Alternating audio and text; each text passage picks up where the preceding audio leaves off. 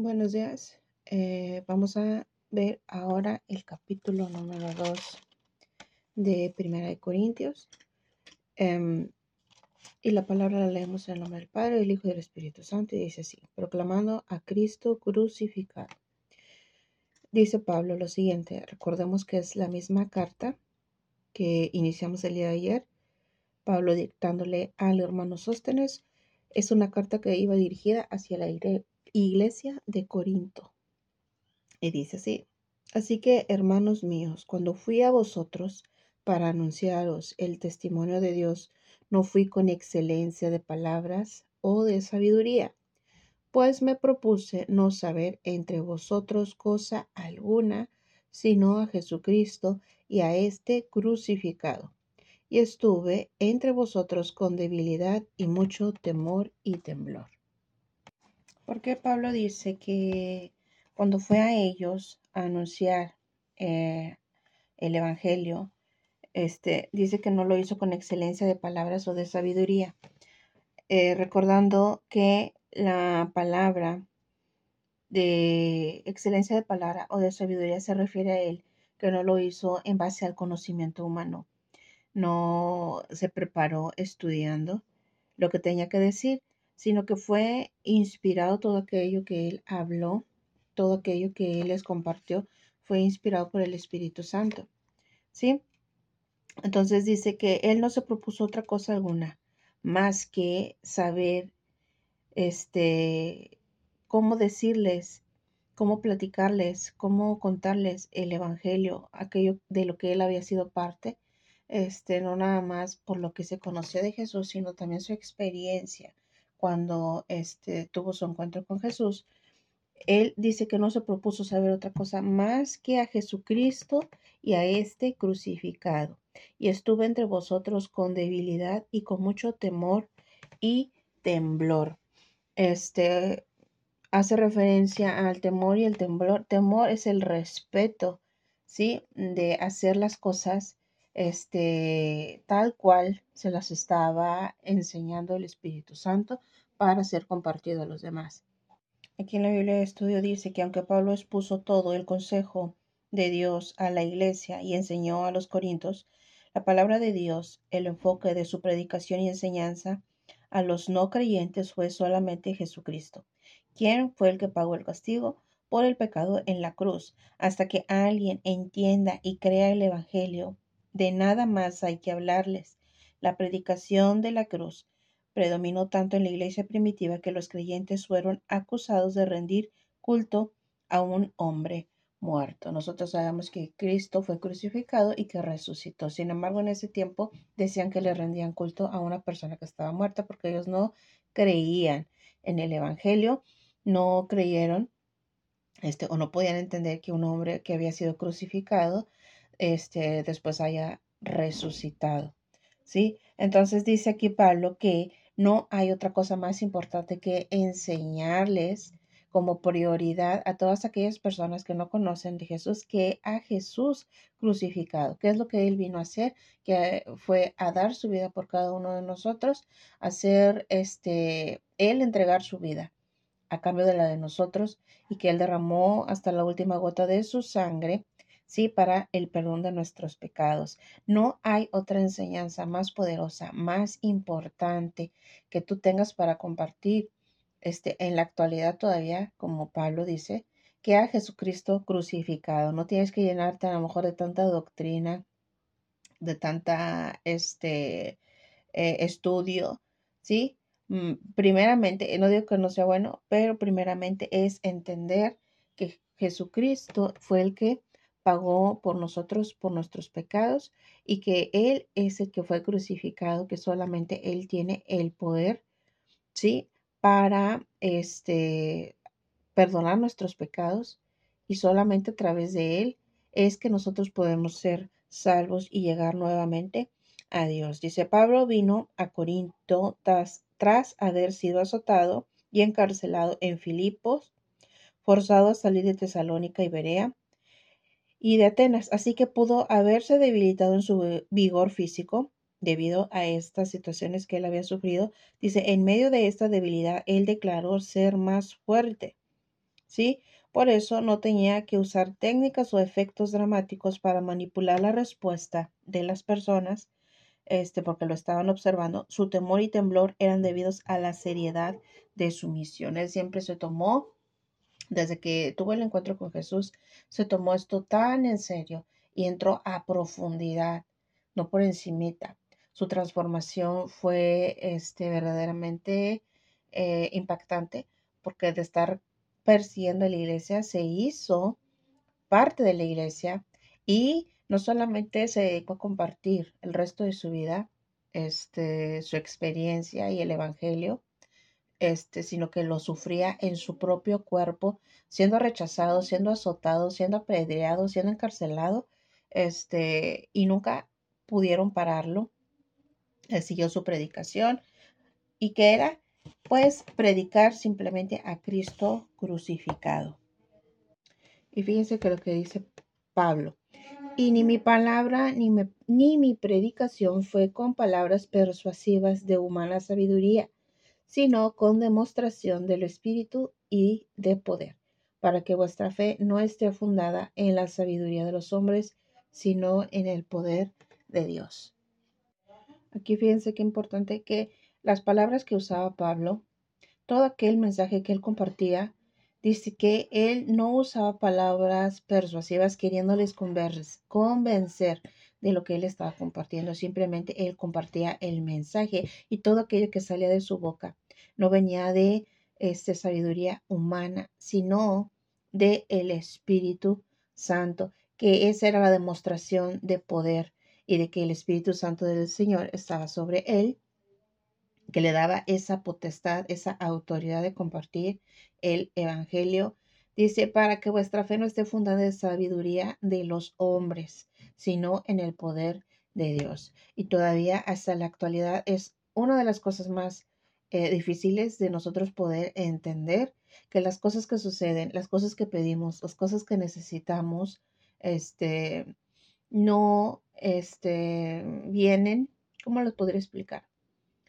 Eh, cuando vas a, un doctor y te dice que tienes una enfermedad o te da un diagnóstico, este, eh, comprometedor, difícil, eh, y tú oras al Señor y el Señor te sana. Después cuando vas a checarte, el doctor no puede creer que fue por medio de un milagro del Señor. Ellos simplemente lo maneja la mayoría como que pudo haber sido un mal diagnóstico o un error. Sin embargo, nosotros que hemos confiado, hemos creído en el Señor, sabemos que el Señor se mueve de maneras misteriosas, que hay personas que dan testimonios de que no, de no tener nada en su refrigerador y el Señor o manda a alguien para que le lleve comida o aparece comida en el refrigerador.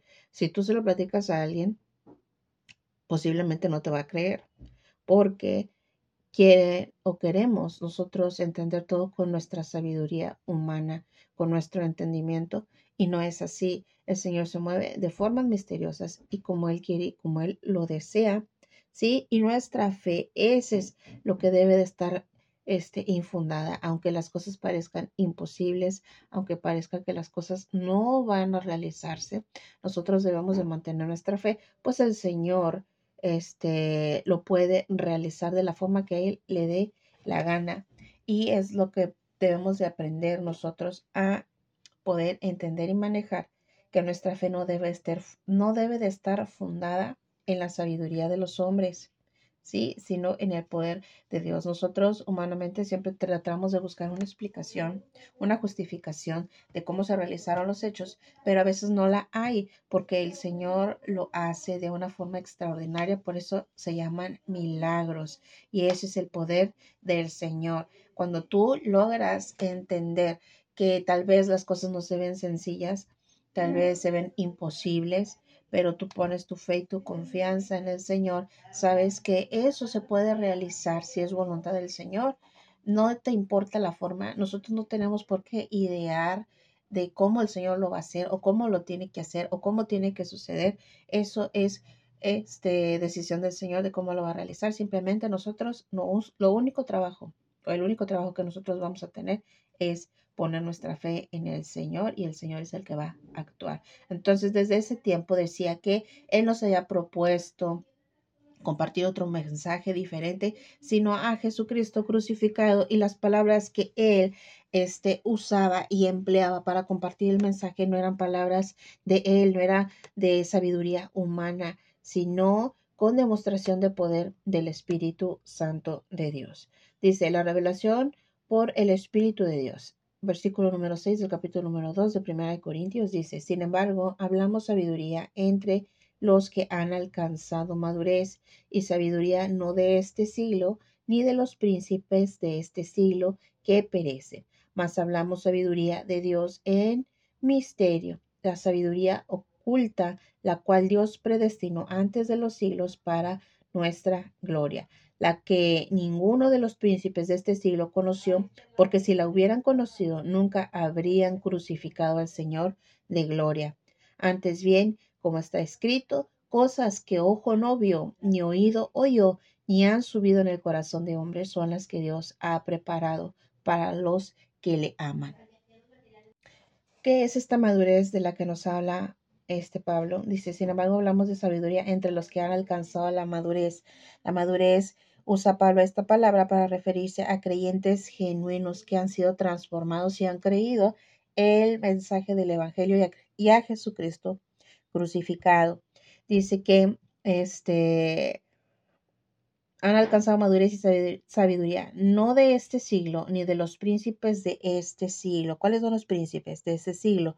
Se refería a la autoridad que estaba en ese momento, todos los periodos de la historia humana hasta que el Señor regrese, ¿sí? Por eso dice que no es sabiduría de ese siglo en el que se encontraba Pablo con las autoridades y los eruditos y los conocedores de ese tiempo, no era mm, sabiduría de ellos ni de los príncipes de este siglo que perecen. Príncipes de este siglo se refiere desde ese momento y en el que estamos viviendo todavía en la actualidad hasta que el Señor regrese. ¿Sí? este, no se habla de una sabiduría de hombre, es un poder del Espíritu Santo, la sabiduría que Él nos brinda a todas las personas que en algún momento nos toca hablar del Señor y compartir la palabra. No es de nosotros, no es nuestro entendimiento, no es nuestro conocimiento, es el Espíritu Santo del Señor que nos da esa revelación y pone las palabras en nuestra boca para que este mensaje llegue a la persona correcta en el tiempo correcto. Por eso lo explicaba Pablo, que entre los cristianos maduros, aquellos que han sido transformados por el poder de Dios, ¿sí? Por sabiduría del Espíritu Santo, no sabiduría humana de las autoridades y los conocedores y los estudiosos de ese tiempo, desde ese tiempo, ni tiempo, ni de los príncipes de ese siglo, decimos que abarca desde el momento que estaba hablando Pablo hasta la actualidad y hasta que regrese el Señor. Sí, dice que perecen, o sea, no prevalece. La sabiduría humana, este, si tú te pones a ver la historia, la filosofía, este, hay muchas cosas que, em, ensayos, eh, historia, modas, que, que podemos estudiar este, en la escuela, ¿sí? Son cosas que no prevalecen, son simples modas que al final de los tiempos desaparecen o ya se dejan de practicar o se descubren otras cosas, ¿sí? O se vuelven en otras modas. Entonces dice que esa sabiduría humana perece. Dice más, hablamos sabiduría de Dios en el misterio, la sabiduría oculta, la cual Dios predestinó antes de los siglos para nuestra gloria. ¿Cuál es esa sabiduría? Dice más, hablamos sabiduría de Dios en misterio. ¿Cuál es ese misterio y la sabiduría de Dios? Dice, en el misterio, dice, este término no se refiere a algo desconcertante, sino a la verdad conocida por Dios antes del tiempo, que Él ha mantenido en secreto hasta el tiempo apropiado en el que Él decide revelarla. En Mateo 13, 11 podemos observar que dice que porque a vosotros os os es dado eh, saber los misterios del reino de los cielos, mas a ellos no les es dado. Hay muchas cosas que Dios te revela este, en oración, en la búsqueda de su palabra. Eh, en la relación que tú tienes diariamente con Él, trayendo este, palabras eh, literalmente en tu mente, hablando contigo. Son cosas que te revela a ti personalmente. Este, y esos son misterios que el Señor ha guardado y los revela a quien Él quiere como Él quiere y cuando Él lo desea. Esa es ese es el tipo de sabiduría que nosotros hablamos. Dice, para nuestra gloria, dice, la verdad que Dios estableció antes del tiempo y reveló en la sabiduría del Evangelio en el Nuevo Testamento es la verdad de que Dios salvará y glorificará a los pecadores. También otra cosa de la sabiduría que nosotros hablamos es el Evangelio. Este que desde el Antiguo Testamento los profetas profetizaban sobre la venida de un Salvador, ¿sí? Después viene en el Nuevo Testamento Jesús aparece su ministerio, su predicación, este, su crucifixión y que resucite y asciende al cielo. Todo eso es un mensaje que desde la antigüedad este, había sido revelado, profetizado. Esa es la sabiduría que nosotros hablamos, tanto misterios como la sabiduría oculta, la cual Dios predestinó antes de los siglos para nuestra gloria. También desde antes de la fundación del mundo ya el Señor sabe quiénes son las personas que se van a salvar, porque Él ya todo lo ha hecho. Él está en, en el pasado, estuvo, está en nuestro presente y está en nuestro futuro. El Señor se pasea en todos los tiempos y Él siempre está vigente en todo momento. Por eso Él es el que sabe en la totalidad de tus días, los días de tu vida. Este, y él sabe ya de qué forma te va a encontrar, en qué momento, cuando va a tocar tu corazón, cuando vas a ser salvo, cuando vas a, a llegar a, su, a sus pies, digámoslo así, porque Él ya lo tiene predestinado de una forma.Nosotros creemos que nosotros decidimos y vamos para aquí, para allá. Sin embargo, el Señor eh, ya sabe todo aquello que ha de acontecer con, acontecer con nosotros, puesto que también la palabra dice que cuando está este, delante del Señor, dice que fueron abiertos aquellos libros que estaban escritos sobre mí. Hay libros escritos sobre nosotros, de nosotros, hablando de nuestras acciones, de nuestros pensamientos, nuestros sentimientos, de aquellas palabras que salen de nuestra boca, tanto para bendecir como para maldecir, aquellas palabras ociosas también están escritas. Entonces el Señor lo sabe todo, en todo momento. Entonces dice, este, mm, la cual Dios predestinó antes de los siglos para nuestra gloria, la que ninguno de los príncipes de este siglo conoció ¿Por qué ninguno de estos príncipes de este siglo lo conoció? Decía Pablo, porque ninguna de las personas estudiosas de ese momento eh, fue capaz de reconocer a El Salvador, al Señor, no entendió el mensaje, no lo recibió en su corazón. Dice, porque si lo hubieran conocido, nunca lo habrían crucificado. Si, si se hubieran enterado qué persona era la que traían ahí lastimando y ofendiendo, nunca le habrían crucificado. Ellos se creían este, autoridad. Los escribas, los fariseos, eh, los maestros de la ley, se creían autoridad eh, simplemente por su conocimiento humano sobre rituales, sobre, eh, sí, conocimiento que ellos tenían para practicar la religiosidad. Sin embargo, ninguno pudo poder entender el mensaje, eh, ni aún viendo al mismo Jesús, ni escuchando sus predicaciones, este, pudieron reconocerle. Por eso dice que ninguno de los príncipes de ese siglo conoció, ¿sí? Porque de haberlo conocido nunca lo hubieran crucificado. Y luego nos dice algo bien interesante. Dice, antes bien, como está escrito, cosas que ojo no vio, ni oído oyó, ni han subido en corazón del hombre, son las cosas que Dios ha preparado para los que le aman. Fíjense que aquí en la Biblia de estudio dice, dice que la crucifixión es la prueba de que los gobernantes y líderes religiosos de los judíos les faltaba sabiduría. Estas palabras que encontramos en Isaías 64:4, que dice que de forma errónea se consideraban como una referencia a las maravillas del cielo ¿Qué dice Isaías 64.4 para poder ubicarlos?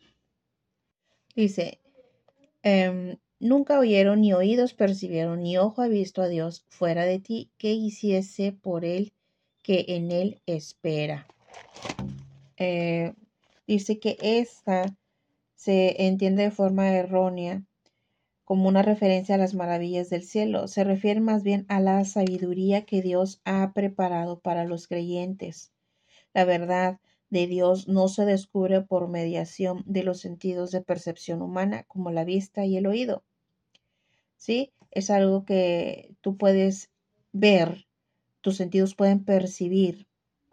¿Sí? Algo que tú puedas aprender o entender. Esto, la verdad de Dios, no se entiende de esa forma. No es algo que tú veas, no es algo que tú sientas, no es algo que tú puedas aprender.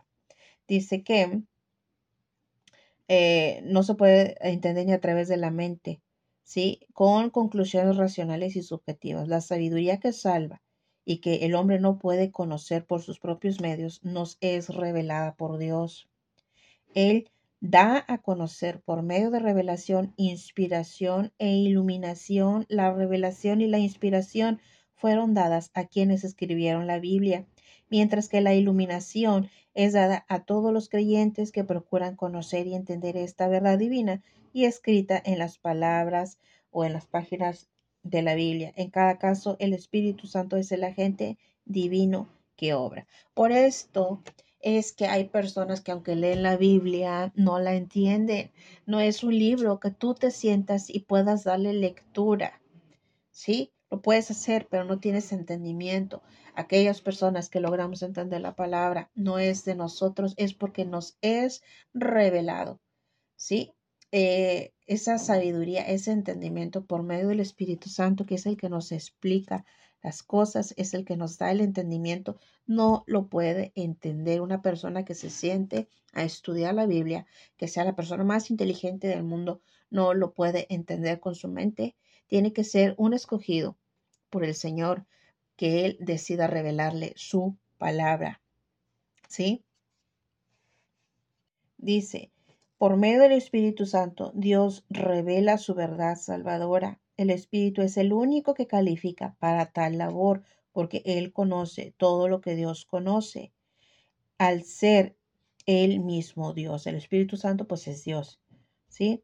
Así como en las referencias este, que vemos aquí nosotros, Pablo alude en el primer lugar a sí mismo, ¿sí? Y en cierto sentido a los creyentes que han recibido la palabra para consignarla por escrito, como los apóstoles y sus asociados que escribieron el Nuevo Testamento.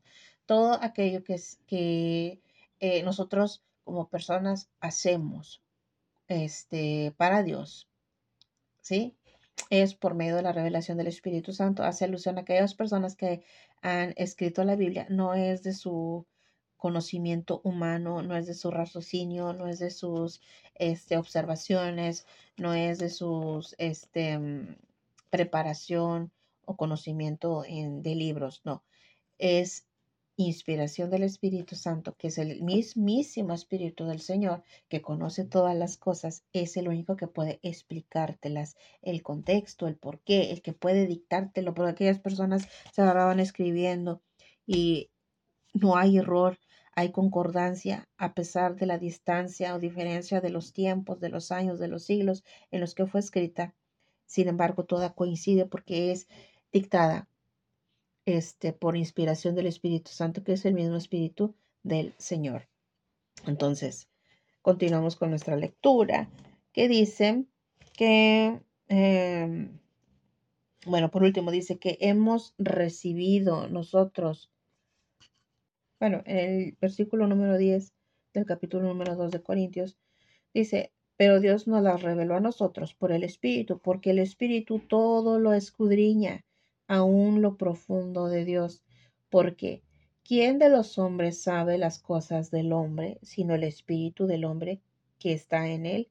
Así tampoco nadie conoció las cosas de Dios, sino el espíritu de Dios, haciendo alusión a lo que estábamos hablando, de que Dios le ha placido revelarlo a nosotros, aquellos que entendemos la palabra. Sí, así le plació al Señor darnos esa revelación. Sí, dice, porque el Espíritu todo lo escudriña, aún lo profundo de Dios, porque ¿quién de los hombres sabe las cosas del hombre? ¿Quién puede entender lo que nosotros sentimos, pasamos, sentimos, sino el mismísimo Dios que es nuestro creador? Así tampoco nadie conoció las cosas de Dios, sino el mismísimo Dios. ¿Quién puede explicarte a Dios? ¿Quién puede revelarte a Dios? ¿Quién puede hacerte conocer a Dios? Solamente Él mismo puede revelarse, dándote a conocer lo que es Él, quién es. ¿Sí? Entonces, es el único, el Espíritu Santo del Señor, el que nos entiende y el que nos revela a Él mismo. Dice, y nosotros nos hemos recibido, y nosotros no hemos recibido el Espíritu del mundo, sino el Espíritu que proviene de Dios para que sepamos lo que Dios nos ha concedido. Quiero lo que les iba a compartir. Eh, nosotros no hemos recibido. Dice, el plural se refiere a los apóstoles y demás escritores de la palabra de Dios. Esto significa que fueron inspirados de tal manera que Dios dio de forma gratuita el don de su palabra. Fue a través de este proceso de inspiración que los pensamientos espirituales se convirtieron en palabras espirituales. ¿Sí? Nosotros no hemos recibido el espíritu del mundo, no hemos recibido cualquier cosa, algo que se pueda comprar, algo que se pueda aprender, sino lo que hemos recibido nosotros es el espíritu que proviene de Dios para que sepamos lo que Dios nos ha concedido, lo que Dios ha hecho con nosotros, por nosotros, las promesas que tiene para nosotros. Sí, dice, lo cual también hablamos, no con palabras enseñadas por sabiduría humana, sino con las que enseña el Espíritu, acomodando lo espiritual a lo espiritual. Sí, cuando nosotros hablamos, les comentaba hace rato, que hablamos por medio del Espíritu Santo del Señor, porque nosotros a veces no tenemos el conocimiento o el entendimiento, a veces no somos tan este, no tenemos un grado escolar tan alto, sin embargo, la palabra sí lo podemos compartir y podemos hablar bien, ¿sí? Y era una de las cosas que pasó en el Pentecostés, este, cuando se derramaron como lenguas de fuego sobre los apóstoles y cuando salieron a predicar, ¿sí? Dice que hablaban otras lenguas, ¿sí? Eran otros idiomas que ellos siendo pescadores, siendo personas normales, a lo mejor sin haber viajado, estaban hablando otros idiomas que ellos no los habían este, estudiado, no habían eh, tenido ese conocimiento para ellos poder em, expresarse tan perfectamente en un idioma que no conocían. Entonces, esto es lo que nos da esta confirmación de que nosotros eh, somos simplemente un instrumento y Dios pone en nuestra boca las cosas que nosotros debemos de hablar y de compartir, la forma en la que nosotros debemos de compartir. Entonces, lo único que nosotros debemos de preocuparnos es de mantener nuestra relación con el Señor, de aprender cada día su palabra, de si, si no entiendes algo, preguntarle al Señor y sea Él el que te revele aquellas cosas que no entiendas, que te lo explique, porque Él es el único maestro que puede revelarte su palabra.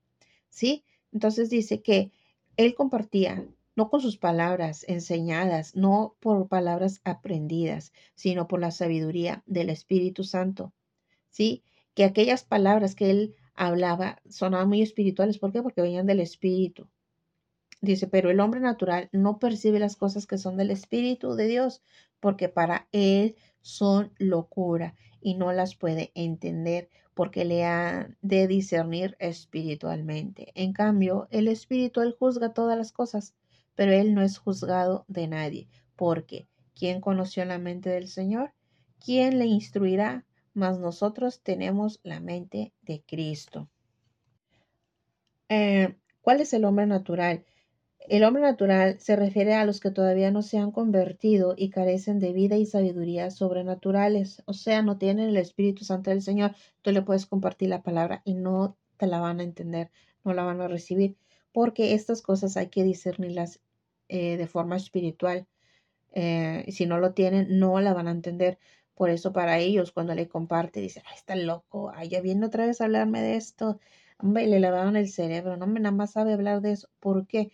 Porque ellos son hombres naturales que no perciben las cosas del espíritu. ¿Sí? Para ellos son locura, para ellos son tontería, para ellos son estupideces, para ellos estamos perdiendo el tiempo. sí, porque no las pueden entender. ¿Cómo se discierne espiritualmente? Dice, mediante la iluminación de la palabra, el Espíritu Santo suministra a sus santos la capacidad para entender la verdad divina, aquella que los muertos en sentido espiritual son incapaces de comprender. La doctrina de iluminación divina no enseña que lo sepamos todo, que no necesitemos maestros o que el entendimiento no requiera un duro trabajo. ¿Sí? Tampoco estamos diciendo que no necesitas de nadie. Dice aquí la, la Biblia de estudio. Hay personas que se dedican a compartir la palabra que Dios les ha dado este entendimiento y el don de la enseñanza. Eh, por eso hay maestros, por eso hay pastores, por eso hay evangelistas, por eso hay diferentes personas en el cuerpo de Cristo realizando este tipo de trabajo porque tienen el Espíritu Santo de, Dios. Tú al tener el Espíritu Santo y estás bajo este enseñanza con un maestro de la palabra, él te está explicando y tú con el Espíritu Santo del Señor, que es el mismo que tiene Él, te da este, la revelación, te da el entendimiento de poder comprender el mensaje que quiere que, o que tú necesitas recibir en ese momento. ¿Sí? Este dice, eh, aquí decía, eh, en cambio, el espiritual juzga todas las cosas, pero no es juzgado de nadie. Dice, como es obvio, los incrédulos pueden reconocer las fallas y los defectos de los creyentes, pero no son capaces de evaluar su naturaleza verdadera como personas espirituales que han sido transformadas en hijos e hijas de Dios. Y es bien importante este, este pedacito de la escritura que dice que eh, en cambio el espiritual juzga todas las cosas, pero él no es juzgado de nadie. Aquí nos habla de que cuando una persona es transformada por eh, el Señor al escuchar el Evangelio de salvación, este, cambias, pero las personas siguen viendo lo que eras tú antes, no logran de, diferenciar que eres una persona transformada. Sí, eso es lo que nos dice aquí, que eh, Él no es juzgado de nadie. Los incrédulos solo ven y evalúan la naturaleza anterior y no pueden ver la verdadera persona que te has convertido, ¿sí? Como una persona transformada e hijo o hija de Dios. Dice, porque ¿quién conoció la mente del Señor? ¿Quién le instruirá? Mas nosotros tenemos la mente de Cristo. Em, la misma palabra mente de Cristo o entendimiento eh, se traduce, bueno, la misma palabra de mente de Cristo se traduce como entendimiento. Los cristianos son capacitados por la palabra y el Espíritu para conocer los pensamientos de su Señor. Nosotros estamos capacitados. Dice que tenemos la mente de Cristo.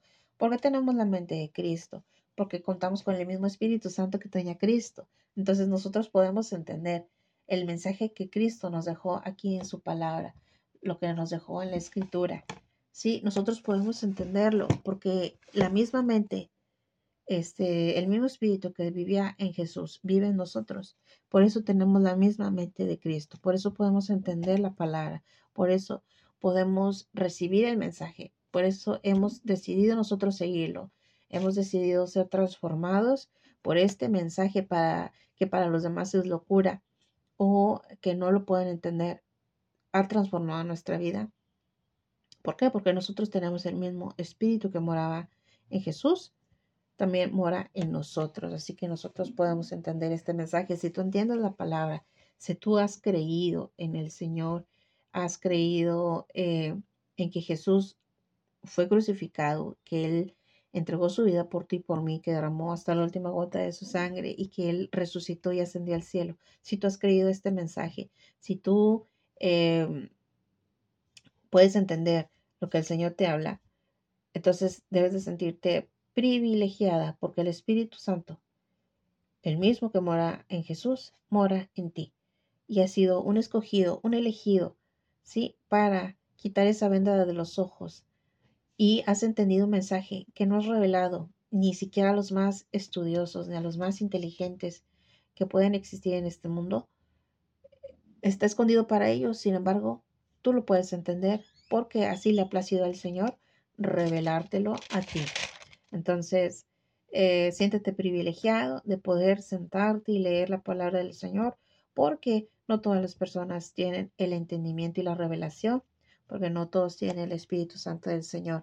Por eso, este mensaje, este libro tan antiguo, que fue el primero que se imprimió en la imprenta, que lo, lo vemos en la escuela, por eso un libro tan antiguo desde los tiempos más, este, los más antiguos, no ha sido podido este, quedar en el olvido, no ha podido quedar este, descalificado, pasado de moda, sigue vigente, ¿sí? Y aunque muchas personas no se han tomado el tiempo de leerlo, este, es porque no lo entienden, ¿sí? Un mensaje tan importante, tan eh, transformador, ¿sí? No ha podido ser entendido por todos, aunque está a la vista de todos y al alcance de todos, porque es Él, el Señor, el que te elige a quien revelarle su mensaje, a aquellos que han de ser salvos. ¿Sí? Entonces, espero que haya sido bendición este capítulo número 2 de Primera de Corintios, esperando que tengas un día bendecido en la presencia del Señor. Que Dios te bendiga. Amén.